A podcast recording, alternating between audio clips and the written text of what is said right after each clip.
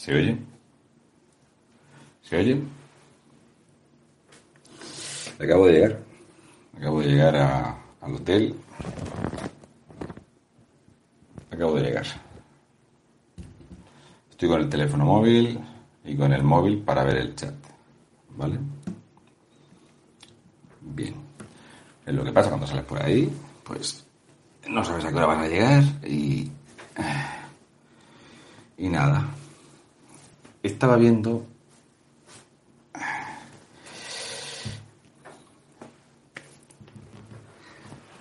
La verdad es que vengo jacarandoso y con ganas de cachondeo.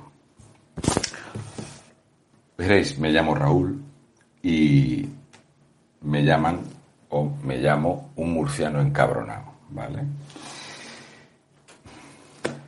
Y entonces, entonces, entonces,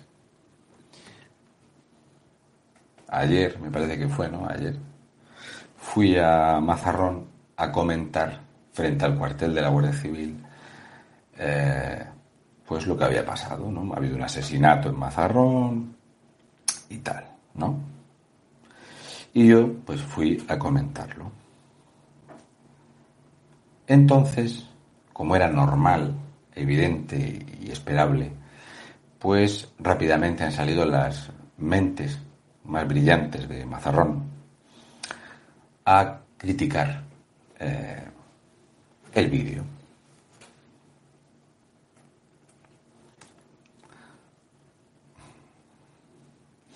Entonces, esta persona me ha hecho este escrito.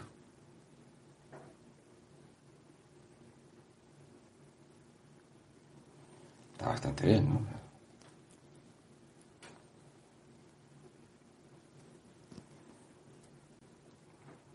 Espectacular. A ver si se ve. Y entonces aquí pone el enlace al vídeo mío y tal. ¿Vale? La perorata que se ha puesto aquí. fíjate todo lo que ha puesto. De comentario al vídeo. ¿Qué dice? Fíjate, ¿eh? Venga a escribir, venga a escribir aquí. Esto es lo típico que escribe una persona que está buscando que alguien le diga, joder, macho, espectacular. Os voy a leer algunas partes.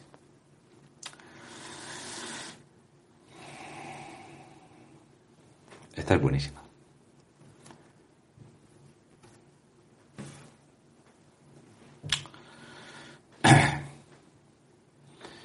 Aquí no hay españoles, marroquíes y gitanos.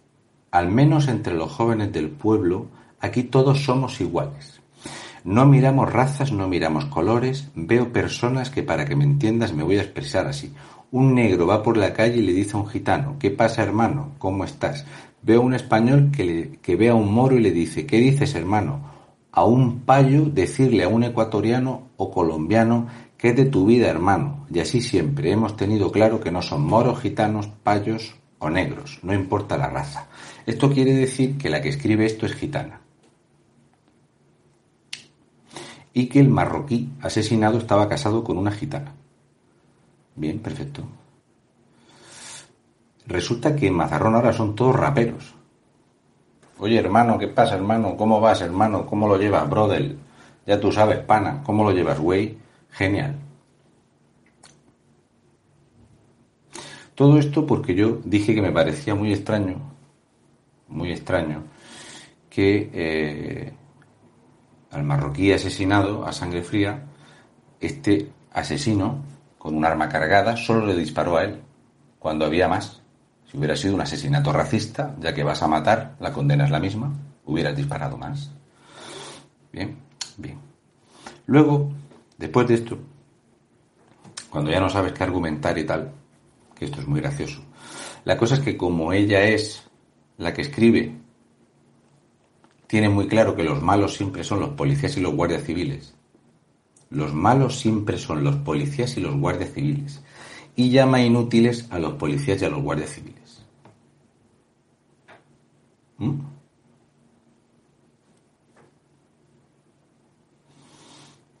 Genial. Entonces termina el escrito cuando uno no tiene nada que argumentar, diciendo lo siguiente.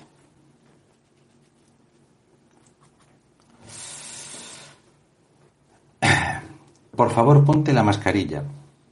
Estás poniendo en riesgo a la gente de nuestro pueblo, a nuestros mayores, y eso sí es preocupante. Me preocupa ver cómo te paseas por enfrente del cuartel de la Guardia Civil y por el paseo y nadie te dice nada. Me preocupa ver que la Guardia Civil no sale y te llaman la atención porque no te multan a ti. Eso no es lógico. Eres uno más. La justicia y las leyes del Estado es para todos y las mascarillas es una obligación. A lo dicho, por favor, cuando vengas a mi pueblo, usa mascarilla, no seas imprudente. Básicamente esto es cuando ya no sabes qué decir, no sabes qué comentar al respecto, no tienes ni idea de lo que tienes que decir, y luego los comentarios al respecto de esto es, qué bien lo has dicho, qué razón tienes hermana, estoy totalmente contigo, no al racismo, todos somos humanos, por supuesto aquí no se discrimina por razas, todos somos iguales. Ole tú, así se habla, es que aquí somos todos amigos sin importar la raza. Este ya dice que sí que hay razas. Eh, por eso le puse un comentario de que se viniera esta tarde a ver si todos somos árabes, también somos españoles, pero no todos, gracias a Dios, pensamos como este. Tal. Bien. Entonces yo le he contestado. Le he puesto una foto de todos estos que se fueron al cuartel de la Guardia Civil, que no llevan la mascarilla puesta, hay amontonados. Y le he dicho, digo, sí, digo, la redacción es magnífica, las maravillosas relaciones y amistad sin final, los unicornios en el puerto, los osos amorosos usurpando pisos en el pueblo, es todo precioso. Se nota que es todo ideal, de ahí la situación. ¿Apedreamos un coche de Guardia Civil nosotros a ver qué pasa? Y luego le he dejado el siguiente comentario. La parte no sé qué decir y pongo lo de las mascarillas. Si ves el vídeo, hay varios hermanos, colegas, panas y brothers sin mascarillas. Yo estaba al menos tomando un refresco. Ya que comentas, hazlo con algo de coherencia, hermanos y hermanas. Bien,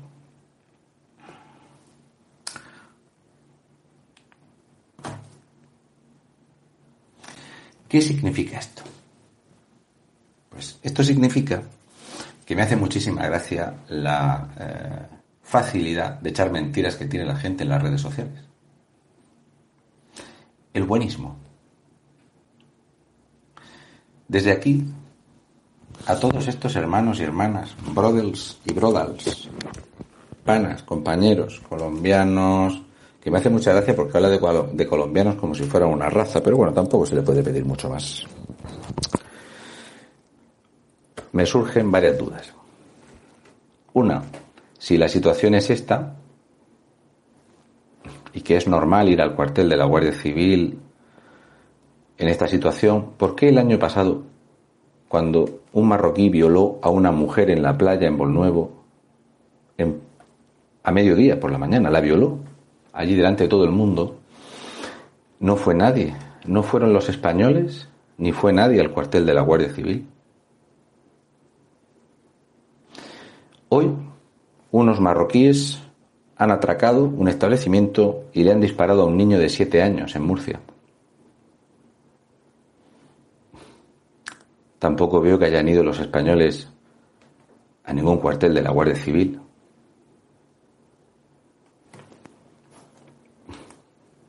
Es más, hermanos y hermanas, brothers y brodals, tampoco veo,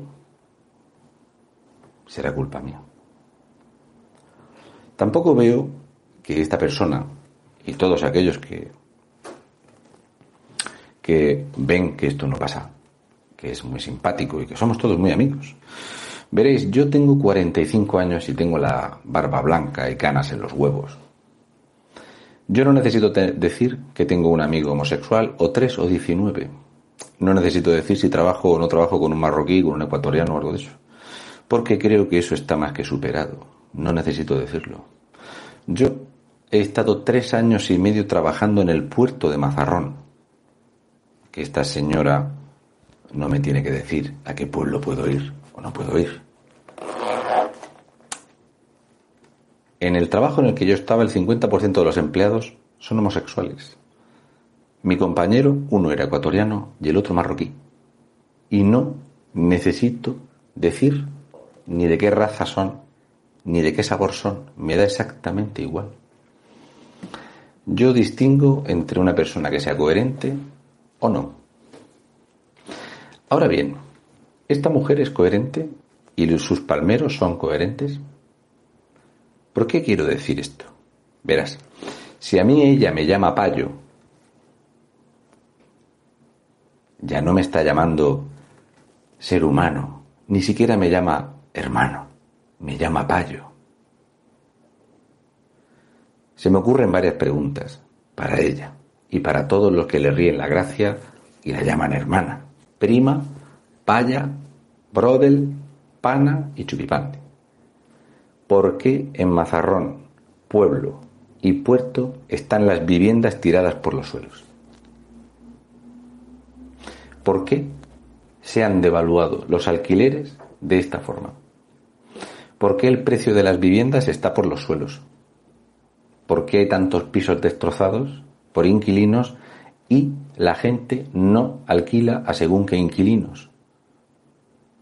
¿Lo hacen porque son racistas?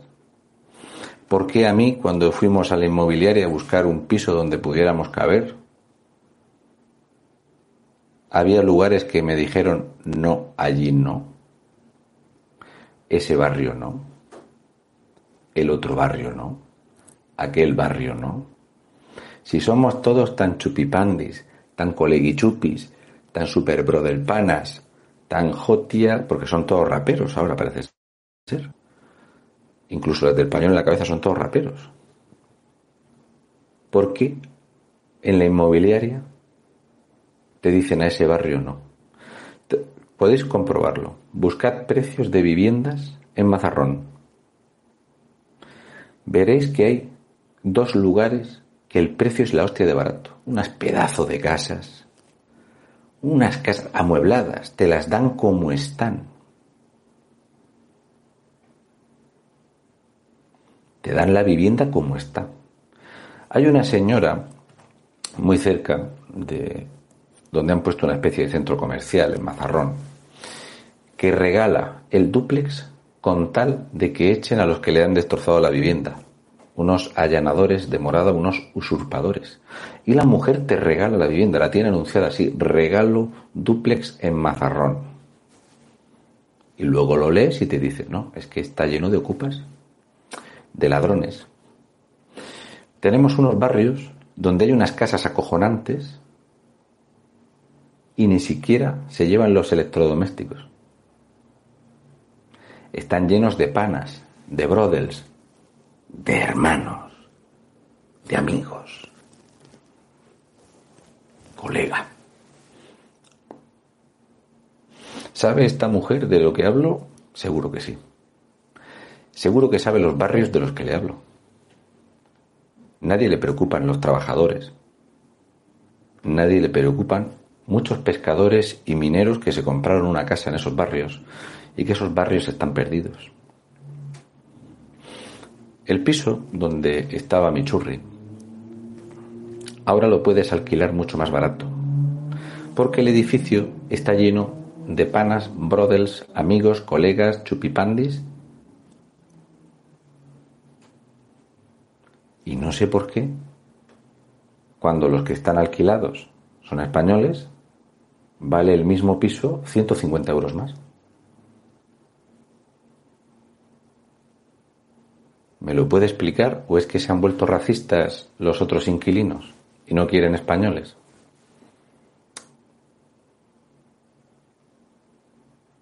¿Por qué cuando hablas con una señora que tiene dos hijos te dice que se va de cerca de los parques porque no lo soporta más estar cerca de los parques, en Mazarrón.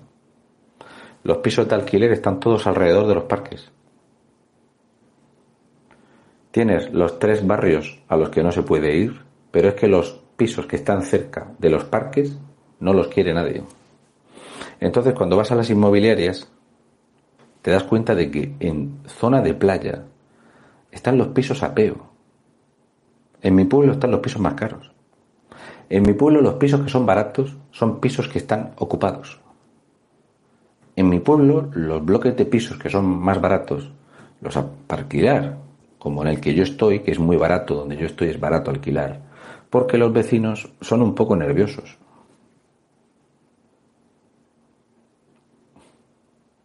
Pero bueno, que no hay nacionalidades ni fronteras, solo carne. Brothers y panas. Amigos y colegas. No hay nada más que eso.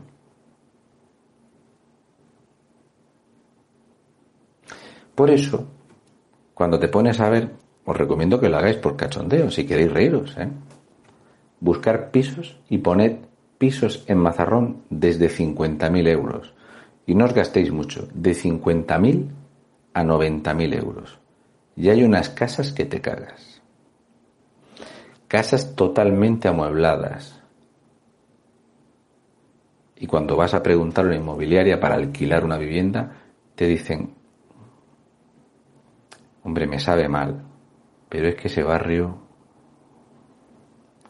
es que ese barrio, fui a ver varios pisos porque claro, nosotros tenemos un presupuesto pequeño. Y yo le dije, no te preocupes, que, que se pinta y tal, y podemos alquilar un piso barato y tal. Cuando te metes en esos sitios, ya han arrancado todo, todas las puertas rotas, todos los cristales rotos. Y te dicen, no, no, alquilar no, vender. Vender. No, no, alquilar no. ¿Y aquí qué ha pasado? ¿Una bomba? No. Unos inquilinos que no tienen nacionalidad, que son hermanos. Hermanos. Son hermanos. Viviendas que se venden 40, 50, 80 y hasta 130 mil euros más baratos de cuando se compraron. Y no los va a comprar nadie nunca. Podemos, como yo le he dicho, hablar de unicornios, osos amorosos, o podemos hablar con tranquilidad y francamente. Yo soy un tío que he vivido en la fama en Murcia. El primer piso que yo me compré cuando era un chaval y estaba trabajando en la cocina, me engañaron me ofrecieron un piso que valía 6 millones y medio de pesetas en el centro de Murcia. Yo cobraba 155.000 pesetas al mes. Eh, ¿Quieres ver este piso? 6 millones y medio de pesetas. 6 millones y medio de pesetas. Seis minutos andando desde el restaurante donde yo estaba, en el centro de Murcia. La fama. Por aquel entonces es que no había tanto internet. Pues yo fui a ver el piso, un piso muy amplio, a falta de reformar, pero joder, pedazo de piso, que te cagas, con las persianas bajadas. Y la mujer me dijo, mira, el piso eh, lo vendo muy barato porque me divorcié y me hace falta el dinero. Vale, pues me fui al cajero, saqué 50.000 pesetas y se las di a enseñar. Al día siguiente ya fuimos a firmar un contrato con una abogada. Yo fui a la caja rural, saqué 300.000 pesetas. Y le dije, oye, ¿puedo ir a ver el piso otra vez? Claro.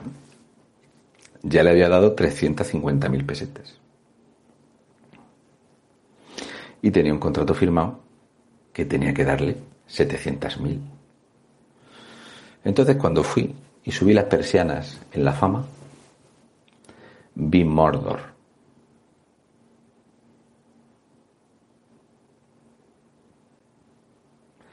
Vi Mordor. Entonces entendí lo que era vivir en un barrio multicultural. Las mejores redadas de mi vida las he visto allí. Me robaron la moto. Me robaron el coche.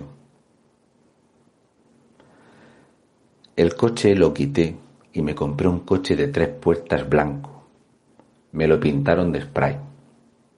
porque yo era un payo y no pintaba nada en ese barrio. A cualquier hora de la madrugada me tocaban el timbre, porque yo era un payo.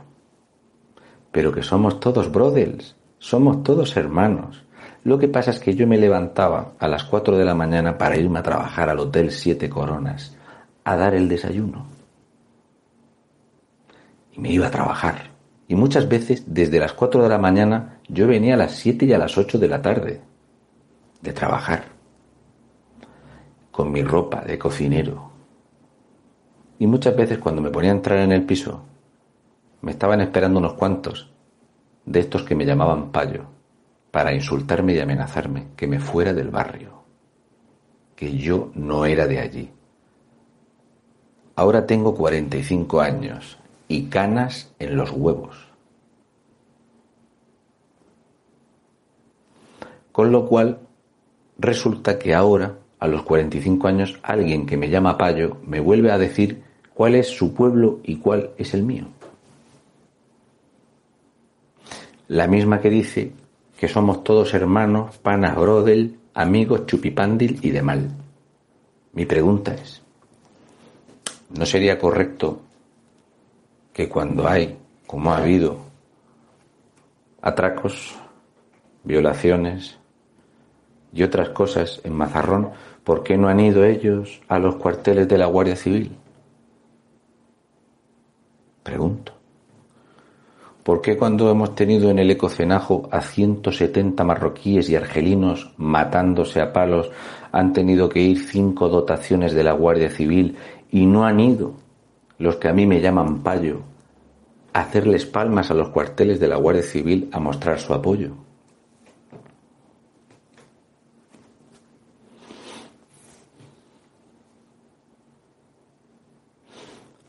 No sé, es una pregunta que tengo. Me ha hecho muchísima gracia esto. A mí me ha encantado la explicación. Resulta que, que yo vaya allí y diga que me parece fatal que se asedie o se rodee un cuartel de la Guardia Civil, que se apedree un coche de la Guardia Civil, que las versiones de los hechos no te puedes creer las que digan los amigos ni lo que te diga la sexta será lo que decida o lo que llegue la investigación. No concuerda nada la explicación que dan ellos. Los brothers, los payos, los negros, los gitanos, los amigos, todos, no concuerda. No concuerda. Porque si tú vas a hacer daño a cuanta más gente y llevas un arma cargada y en una mesa hay un montón de brodels, panas, hermanos, le tiras a todo el mundo. Pero le tiró solo a uno. Y según la primera explicación que hubo, es que este uno hizo algo. A mí, eso que lo dirima la Guardia Civil. Negar la realidad es un poco eh, contrario a mi forma de ser. Casualmente yo que llevo cinco años yendo a ver a la novia Mazarrón. Resulta que no he ido nunca a Mazarrón. He estado tres años y medio trabajando allí y yo no sé lo que pasa allí. Mi hermano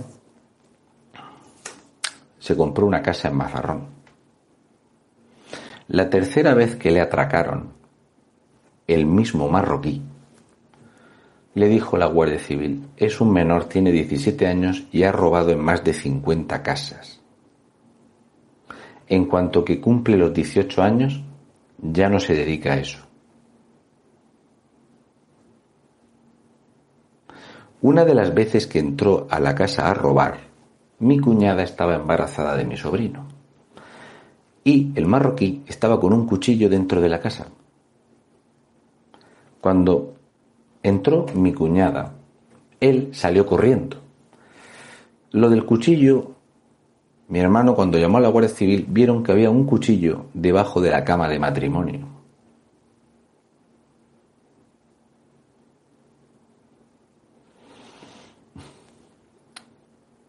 ¿Qué es lo que me apena de todo aquello? Que el marroquí le robó y no le dijo, hermana. ¿Cómo estás, Brodel? ¿Cómo estás? Compa, paisa, amiga, multiculturalidad. No le dijo nada. Así que mi hermano se tuvo que gastar una pasta en fortificar la vivienda y en llenarla de rejas. Rejas multiculturales, se entiende, no son rejas transversales. Pero esto no sucede. Luego, ya digo, me hace muchísima gracia decir que yo pongo en riesgo la vida de los mayores, porque estaba haciendo un directo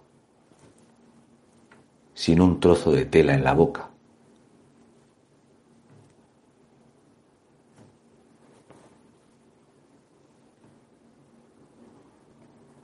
Esto lo ves de lejos y parece un tanga. Me puedo poner hasta un calcetín.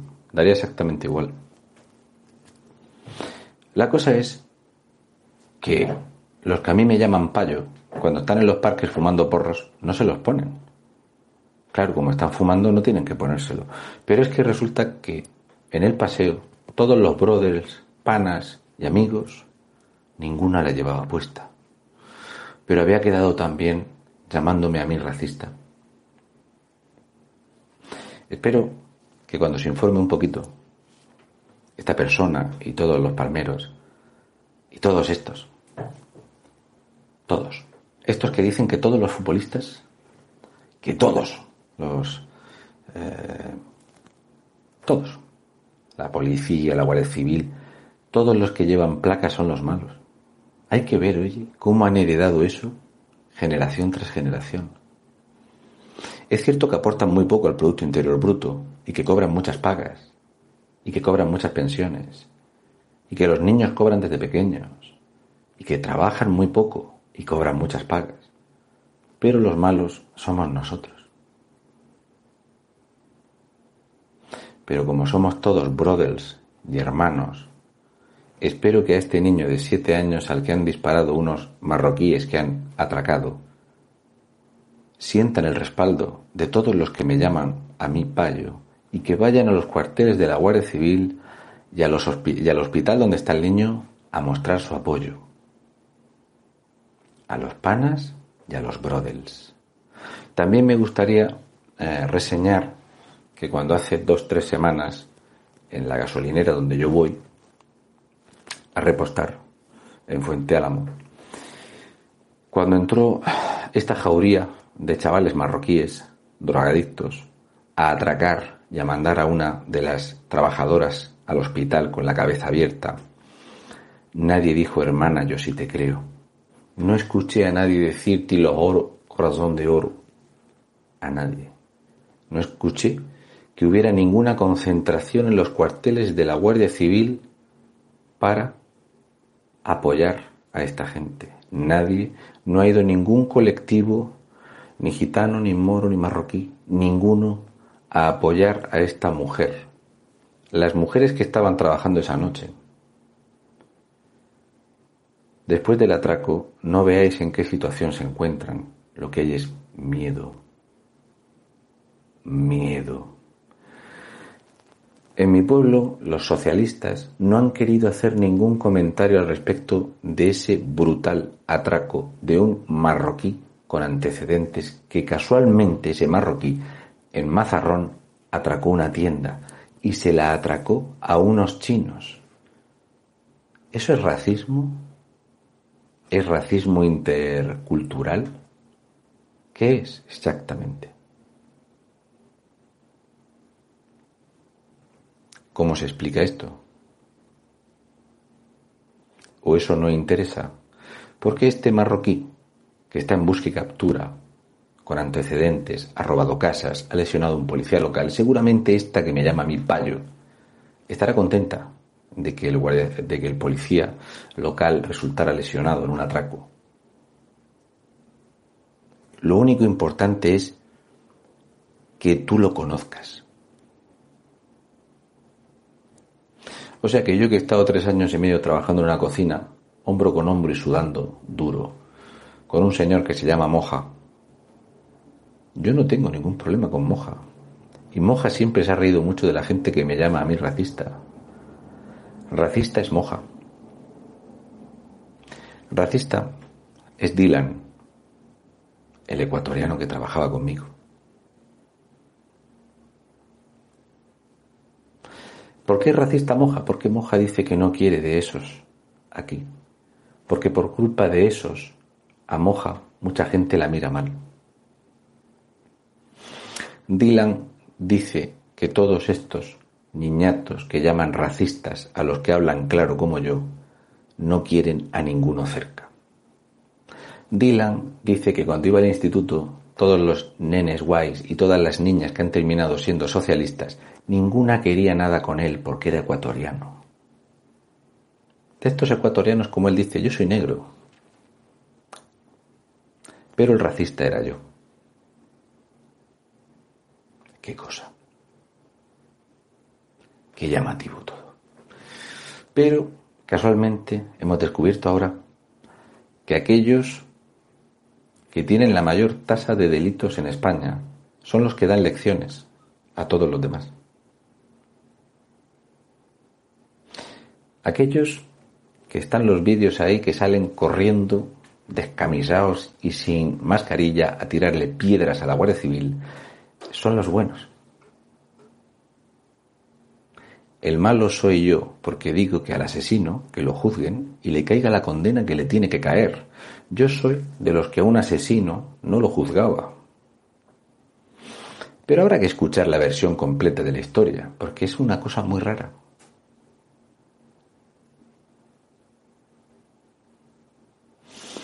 Esta gente, su forma de hacer entender las cosas es con las amenazas. es básicamente que en España siempre hay un silencio enorme alrededor de esta gente, porque todo el mundo tiene pánico a hablar claro, vaya a ser que te hagan algo. Y por eso en España no se puede hablar claro. Por eso en España cuando yo vi, cuando yo aterricé desde Canarias en Madrid, y David estaba recibiendo muchísimas, muchísimas amenazas por haber tenido un debate con una chica que era musulmana, le dije, David, déjate el tema porque esta gente, esta gente van a ir a por ti. Y todo el mundo lo sabe. Y se vive con el miedo. Los europeos somos una raza en extinción que tenemos que extinguirnos callados y con miedo. Tal cual.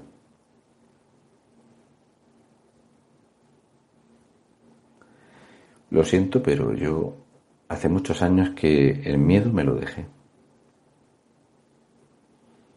Porque estar en la cárcel y con miedo es una estupidez.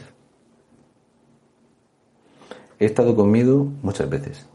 Siempre me han estado amenazando. Si te divorcias, te meten en la cárcel. Si te divorcias, te quitan a los niños.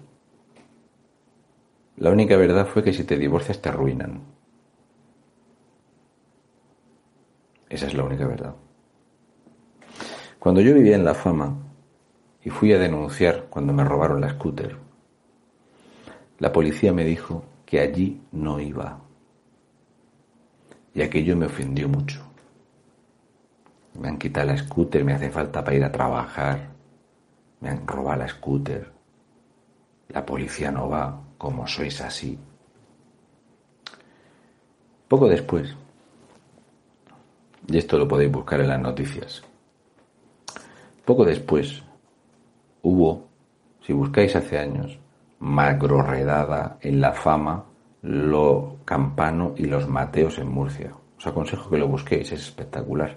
Yo estaba allí, en un piso, en un noveno. Y Llegó la policía a buscar a uno de esta etnia que había huido cargado de una bolsa con unos productos mágicos, producto blanco.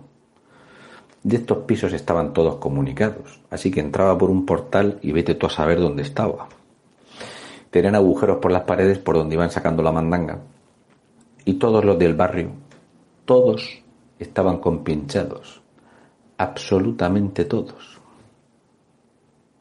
Nunca había ninguno ir a trabajar, a ninguno.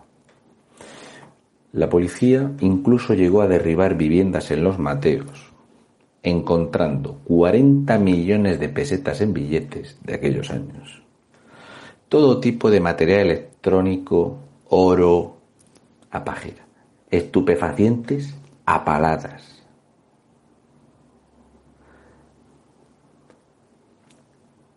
Llegaron unos de estos con sus coches viejos, un Fiat Brava, el otro tal, con remolques llenos de escombro. Esto lo podéis buscar, yo estaba allí. Entonces los niños, todos los que tuvieran menos de 16 años, se fueron a los remolques, volcaron los remolques, los coches se fueron y allí en la fama dejaron unos montones muy grandes de escombro, lo mismo que hacen los CDR, por ejemplo. Cuando estuve en Barcelona con mi bandera de España y la Guardia Civil, había un montón de escombro. Cuando tú ves el montón de escombro y has vivido en la fama, sabes lo que va a pasar. Así que todos los niños y niñas de esa etnia se fueron a los montones de escombro a tirárselos a la Policía Nacional. Por eso entendí que la Policía Nacional nunca iba a un coche de Policía Nacional allí a detener a nadie. ¿Dos? ¿Iban a venir dos nacionales allí? Nunca. Nunca vienen menos de 10 o 12. Esta situación la volví a ver en Tenerife. En Tenerife estuve en un edificio donde había unas personas y le habían llenado el edificio de ecoturistas, tíos grandes como yo.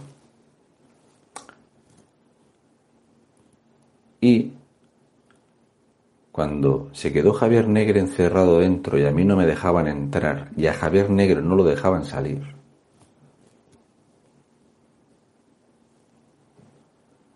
Vinieron seis policías. No vino uno, no vino un coche con dos. Seis. Vicente José Santiago, los que generalizáis, sois los que me llamáis a mí payo. Los que generalizáis sois aquellos que decís lo que yo tengo que decir y cuál es mi pueblo y cuál no es mi pueblo. Seguramente Vicente José Santiago, guitarrista flamenco, ¿has estado en la fama? ¿Has estado en los Mateos? ¿Has estado en lo campano?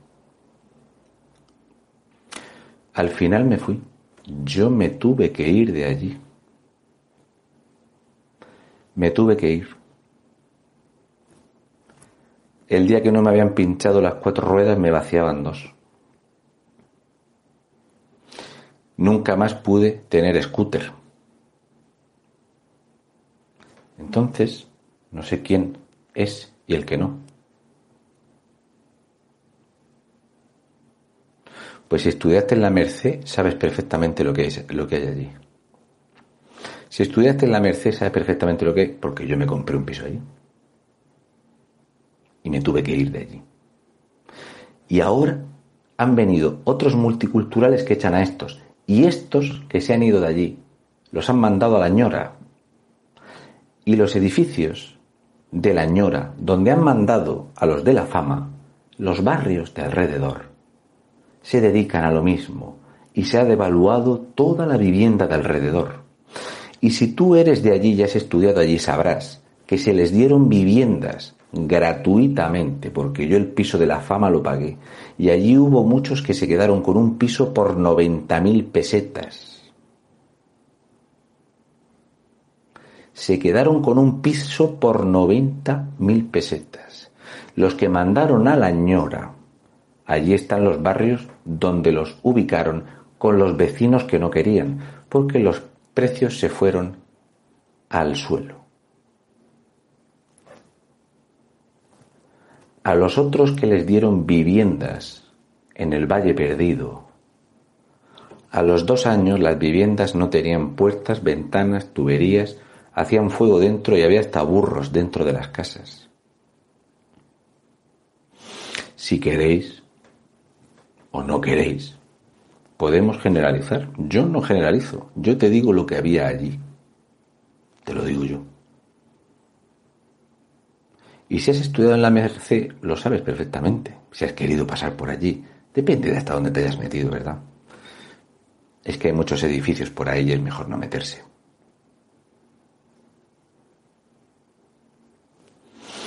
Si tú nunca has tenido un burro en tu casa, yo te digo lo que había en el Valle Perdido. Y ya está. Entonces se me hace muchísima gracia que resulta que cuando yo no generalizo ni pizca con este tema, ni con ningún otro tema, eh, lo que me toca los huevos es la discriminación positiva. A mí nunca me van a dar una casa.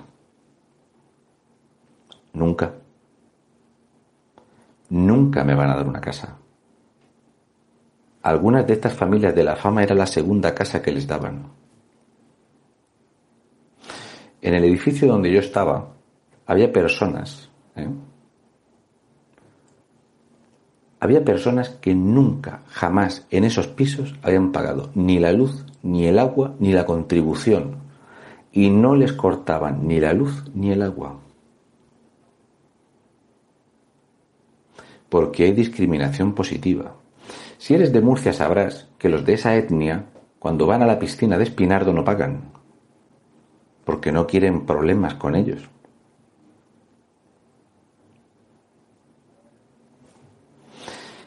Espinardo es un lugar con muchos problemas. A mí me contrataron, porque como tengo este carácter, me contrataron para cobrar a mí me contrataron de conserje en una piscina porque era el único que les cobraba. ¿Y sabes qué pasó porque les cobraba para entrar? Que cogían litronas y las tiraban y llenaron todo el césped y toda la piscina de cristales de litrona. Estuvo cerrada dos semanas la piscina. Si quieres generalizo o si quieres no generalizo.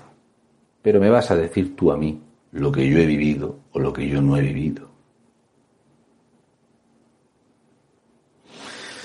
Como muy bien dice Nacho Ignacio, son cosas que pasan.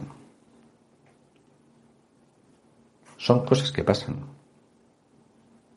Cada uno tiene sus experiencias.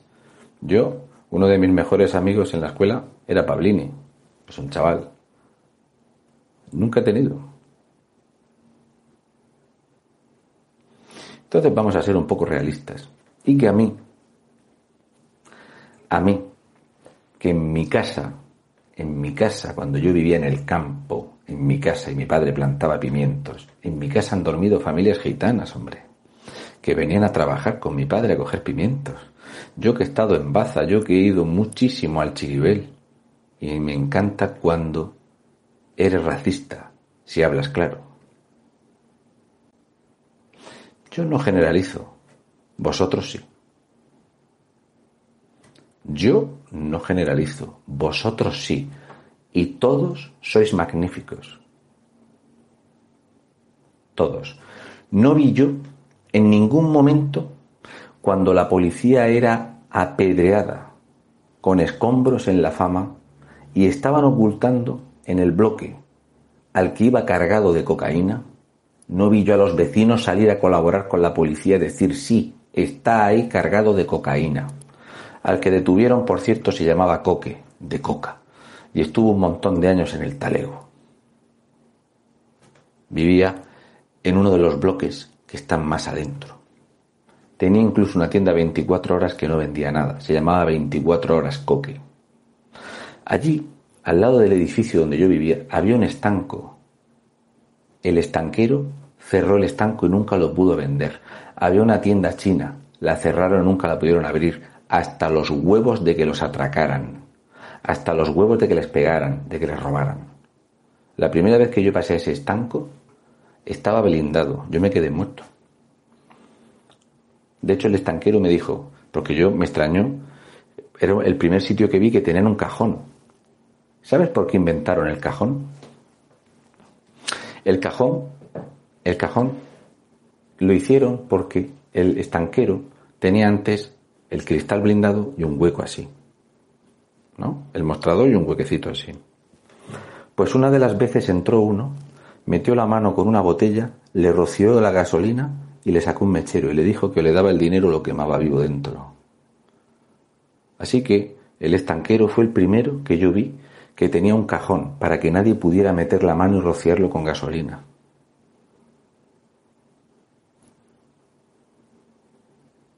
Ya digo que yo no generalizo.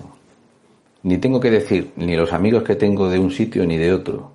Me chupa un huevo. Absolutamente. Yo he de decirte que cuando he estado engandeado en cualquier otro sitio, donde quiera que he ido, de hecho, personas de las que más veces me han regalado cosas, la mayoría son muchas, mucha gente, son rumanos, búlgaros, sin ningún problema. Pero a las cosas hay que llamarlas por su nombre. ¿Es que alguien justifica en algún momento un asesinato? Yo lo que digo es que la versión que se dio de inicio no era correcta.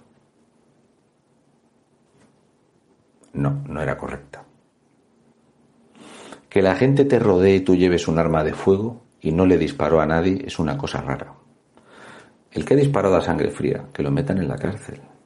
El tiempo que tenga que estar. Yo no lo juzgaba. Pero vosotros tampoco lo juzgabais. Tampoco.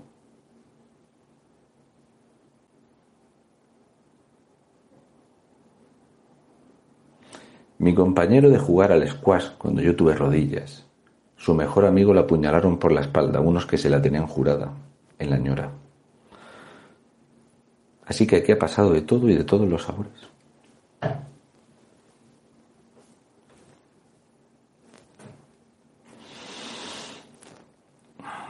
Así que me hace mucha gracia.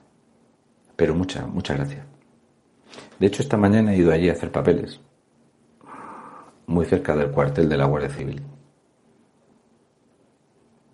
Y ya no había ningún tipo de ambiente. Tengo vídeos, fotos, grabaciones y de todo lo haya ocurrido. Y me parece un chiste que el único problema sea que yo diga que hay que investigar y que no hay que ir a rodear el cuartel de la Guardia Civil. ¿Sabes por qué?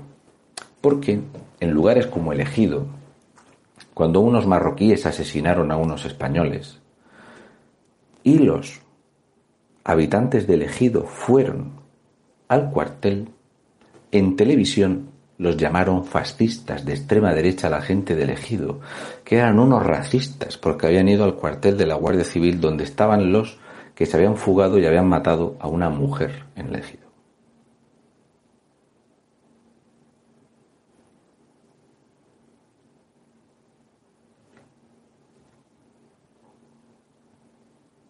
¿Cuáles entonces?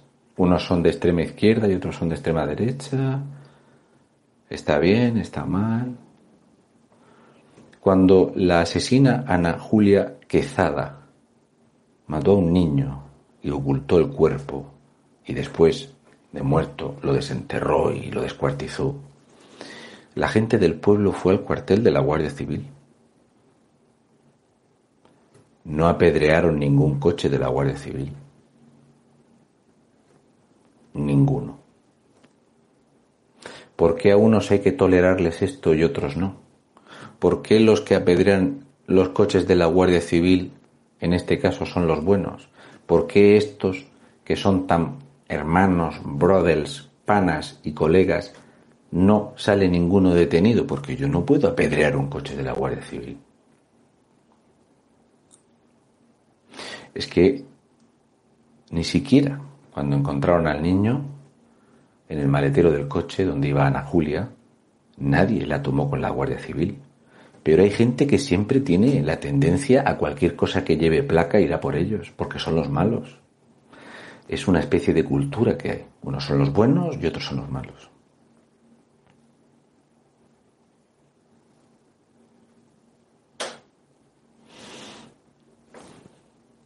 Ya digo, cada uno tendrá su opinión, más válida o menos válida, pero yo tendré o podré dar mi opinión cuando me plazca,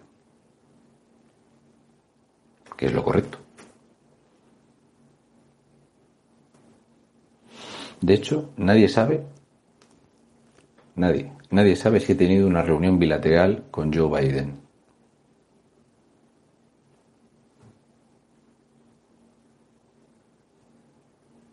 Pudo haber tenido una reunión bilateral con Joe Biden.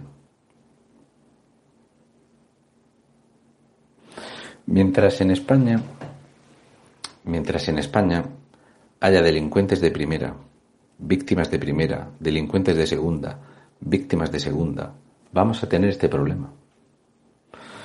Veréis, he llegado bastante tarde, porque esta tarde, bueno, ya por la noche, he ido a hacer una entrevista a una señora, una señora espectacular, una señora magnífica, eh, viuda de un militar que luego fue guardia civil.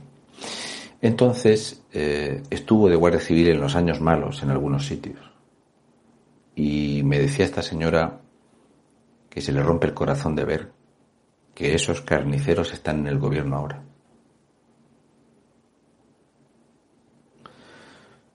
Hay víctimas de primera, víctimas de segunda, asesinos de primera y asesinos de segunda. Hay violadores de primera y violadores de segunda. Hay personas violadas de primera y personas violadas de segunda. Si una mujer mata a su pareja, que es otra mujer, no es violencia de género. La pena es mucho menor. Ninguna mujer que mata a otra mujer pasa más de 15 años en prisión. Si es un hombre, la condena mínima son 28 años. Y así con todo. ¿Dónde estaba esa multitud? Esa multitud de brothers, hermanos, colegas, carne y hueso en mazarrón cuando violaron a una mujer en la playa, de piel blanca, un marroquí. ¿Alguien salió a detenerlo? ¿Alguien fue al cuartel de la Guardia Civil? No, creo que no. Creo que no.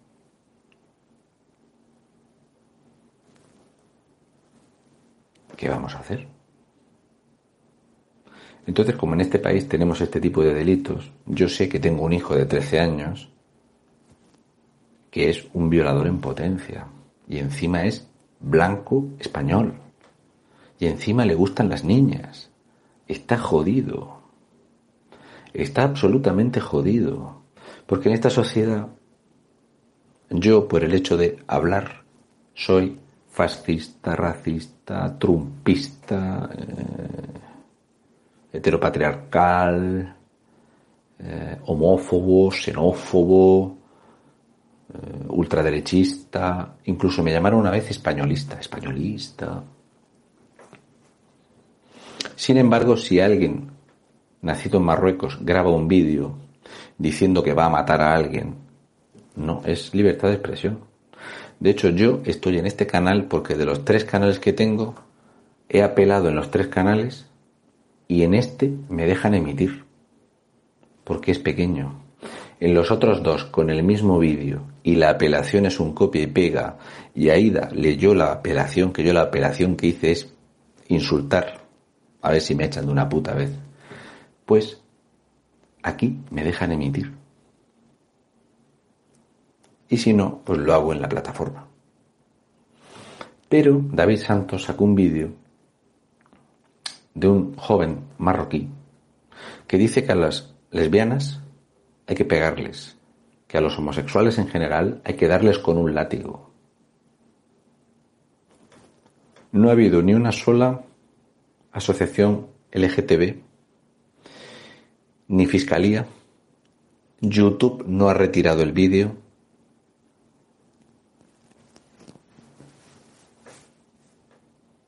¿No es un poco raro esto?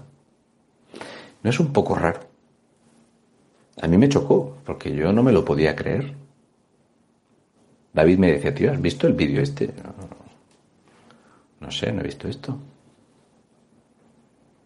Es un disparate. Cuando vimos a una diputada de Bildu decir que a ella le daba exactamente igual el machismo si venía del Islam, solo le preocupaba el machismo de los españoles.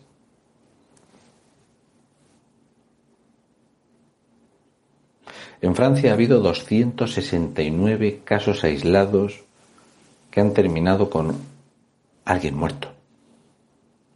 269 muertos aislados.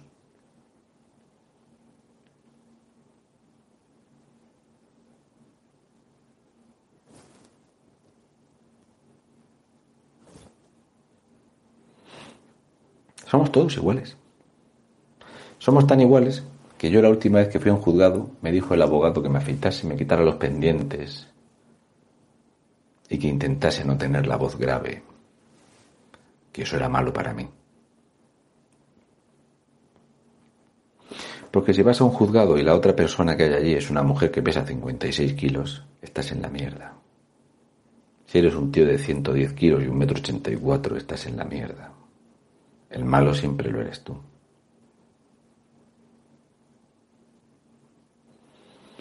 Yo estoy hasta las narices, por no decir los huevos, de esta justicia que tenemos en España. Harto, absolutamente.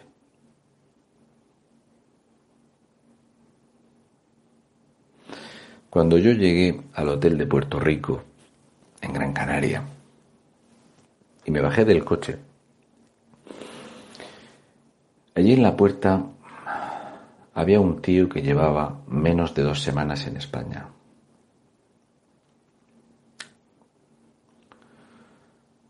Me miró y me hizo así.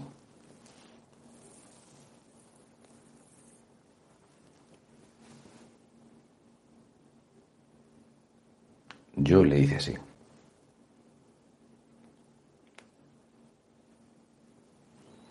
Pero no quiso venir. Mi pregunta es, este tío que llevaba menos de dos semanas en el país opresor español, llegado en patera al muelle de Arguineguín y ubicado en un hotel de cuatro estrellas, que al igual que nunca me van a dar una casa en Murcia, como si les han dado casas a muchos, tampoco me van a meter en un hotel de cuatro estrellas.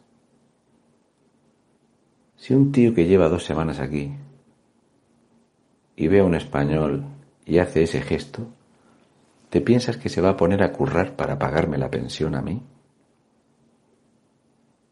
¿Te piensas que va a respetar a mi hija cuando vaya a tomar el sol en tanga a la playa? Lo que la gente no toma muy bien es que los españoles le echemos un par de huevos la gente no toma muy bien en los medios de comunicación que los españoles hablemos claro. Nosotros tenemos que estar callados y con miedo. Nosotros tenemos que callarnos. Nosotros somos los malos.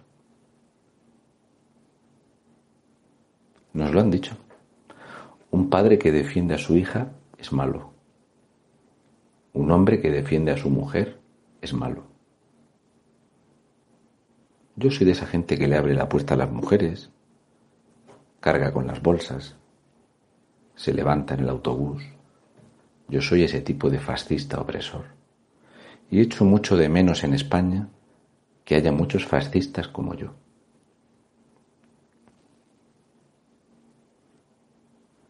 Pero muchos. Que unos tienen toda la potestad de irradiar odio y de apedrearte por ir a un mitin con tu hija a Vallecas y que los violentos se quejen si un policía les da con la porra después de ese hijo puta tirarle una valla a un policía encima.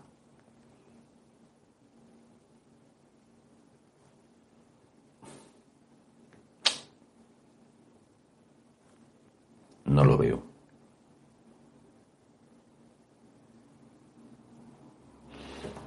Los hoteles donde metieron a estos ecoturistas no son como este.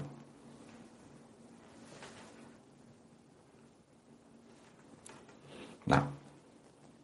De hecho, prohibieron el uso de las piscinas porque ofendían a la gente. Porque la gente se ofendía de que los metieran en unos hoteles de puta madre, con piscina. En el primero que los metieron destrozaron el jacuzzi.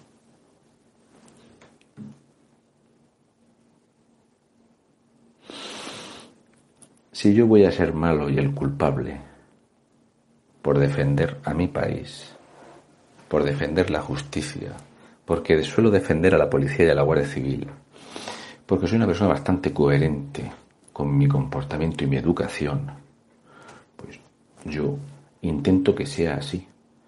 Y lo mismo que me exigen a mí, se lo exijo a los demás. Porque cuando yo me fui en 2005 a Hong Kong, yo tenía un comportamiento ejemplar. Y fui a producir desde el día uno. A aportar. Me fui a un hotel pagando. Entré con mi documentación en regla.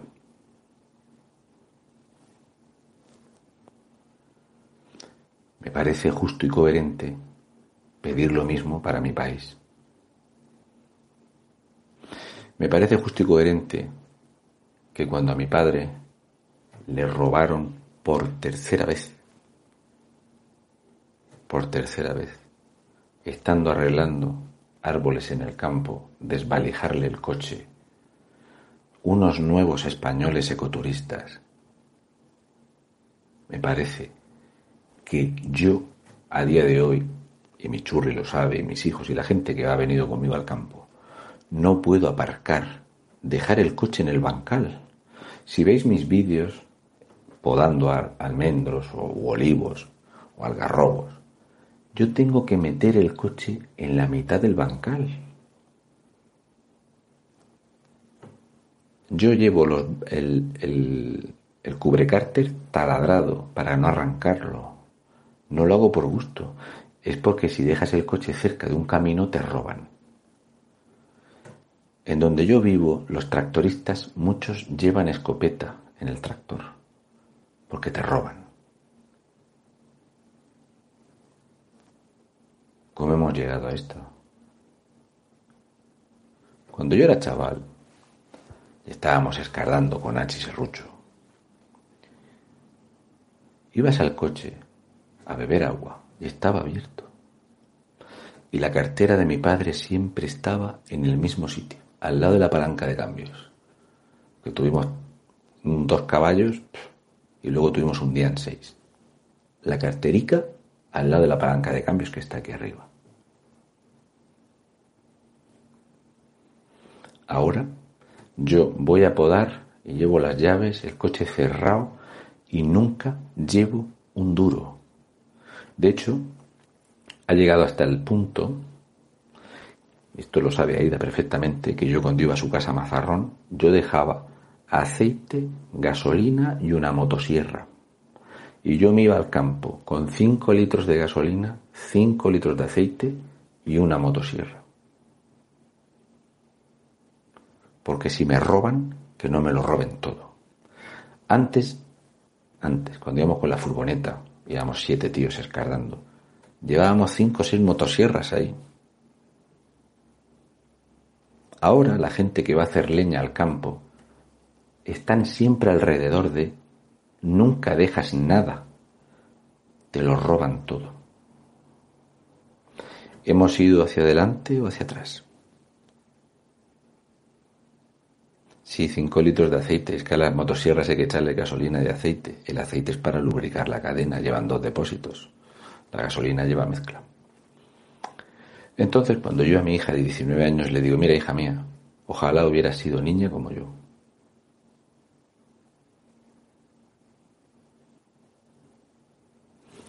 Un adolescente como yo. Que te sentabas en la puerta de la casa, tu padre se quedaba durmiendo en la mecedora, al fresco en la calle, la puerta de la casa abierta. Hemos ido hacia adelante, estamos mejor. España es más rica o más pobre. Los españoles, la vida es más cara o más barata.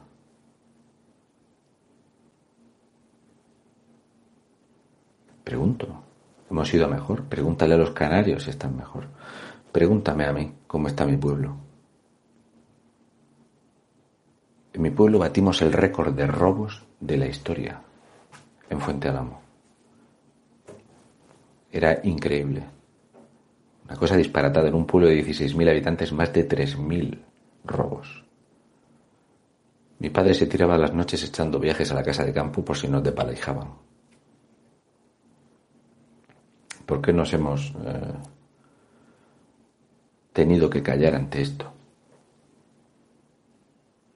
La gente encima decía que en las pedanías donde salían vecinos a vigilar que eso era fascista.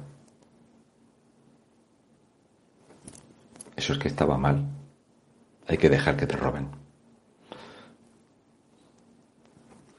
Este marroquí y sus amiguitos que atracaron la gasolinera, el marido de la que terminó en el hospital con la brecha, al final fueron a detener al marido porque fue a la casa a buscar a los familiares del atracador.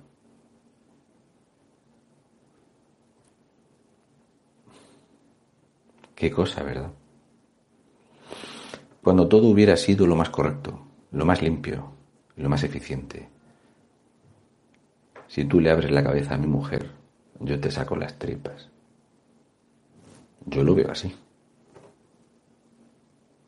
Quid pro quo.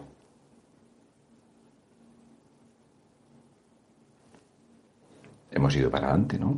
Hemos mejorado, hemos evolucionado. No lo creo. Yo echo de menos eso. Me gustaría que mi hijo se pudiera pasear en bicicleta por la noche, tarde, con sus amigos, tranquilamente, sin problema. Jamás le puse un candado a la bicicleta. Nunca. Es cierto que era una mierda de bici, pero nunca. Nunca. Sin problema.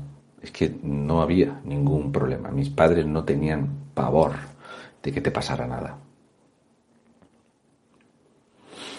Yo tengo 45 años y sufro si no sé dónde está mi hija por la noche y cuando va a venir bajo a esperarla. Porque una noche la persiguieron cuatro en un coche.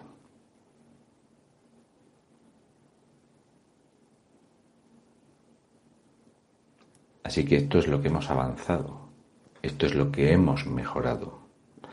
Esta ha sido la evolución de este país. Sí, eran cuatro. Sí, Adolfo, ya no se va a investigar nada más de las balas enviadas por correo. España es así. Ya no se habla de las balas por correo. Qué mala leche. Bueno, siento haber llegado tarde, pero creedme que la entrevista con esta señora merece la pena. Es una señora encantadora. Eh, haber podido entrevistar a estas personas para hablar de, de la guerra que tuvimos con Marruecos en Sidi Ifni, creo que es digno y espero que tengan alguna vez el reconocimiento que se merecen estos veteranos de guerra y sus familias. ¿Mm? Prepararé un pequeño vídeo, eh, sacaré la entrevista de esta señora y me da mucha pena tener que hacerlo en un canal tan pequeñito porque lo ve muy poquita gente en comparación con la que lo ve en otro canal. Pero bueno, encantado, están muy, muy contentos de haber podido charlar con alguien y nada.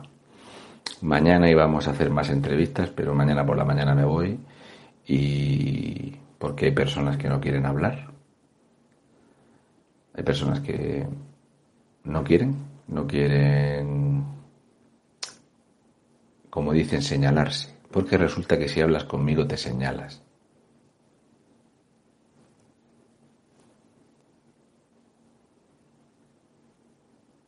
Ayer, cuando en estado de alarma me puse a hablar de los niños asesinados, vuelvo a decir lo mismo que he dicho antes. En España hay asesinos de primera y víctimas de primera.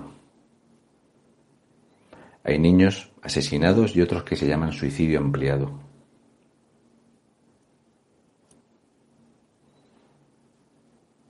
Así nos va. Y así estamos. Vamos a mejor. Yo lo siento. Eh, me declaro abiertamente una persona que defiende eh, la legalidad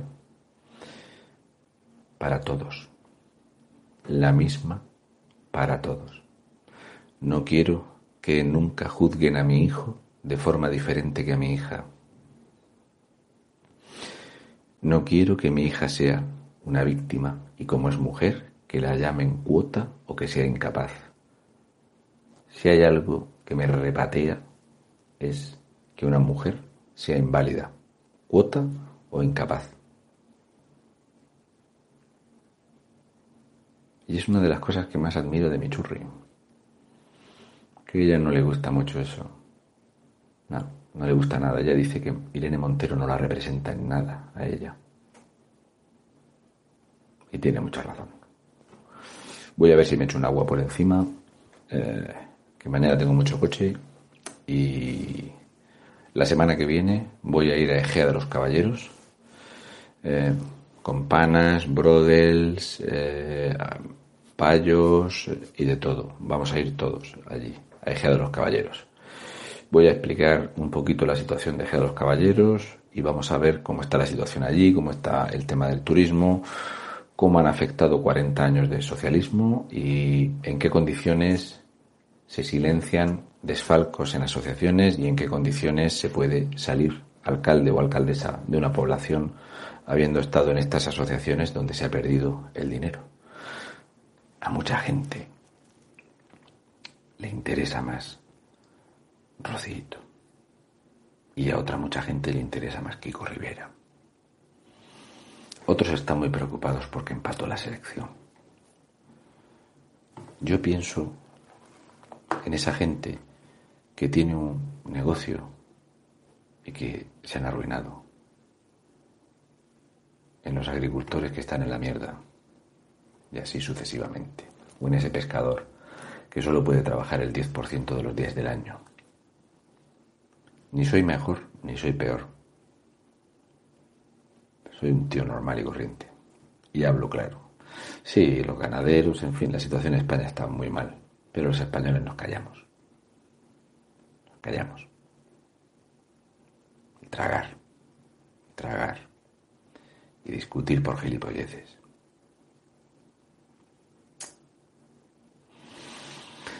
Voy a ducharme. Eh, la entrevista de esta tarde tengo que componerla, subir unas fotos muy bonitas de aquellos años. Los billetes, todo es espectacular. Creo que esta gente merece un recuerdo y, y sin duda un reconocimiento porque son héroes españoles. Una guerra contra Marruecos silenciada. Es lo que. Mañana nos vemos. Hasta luego.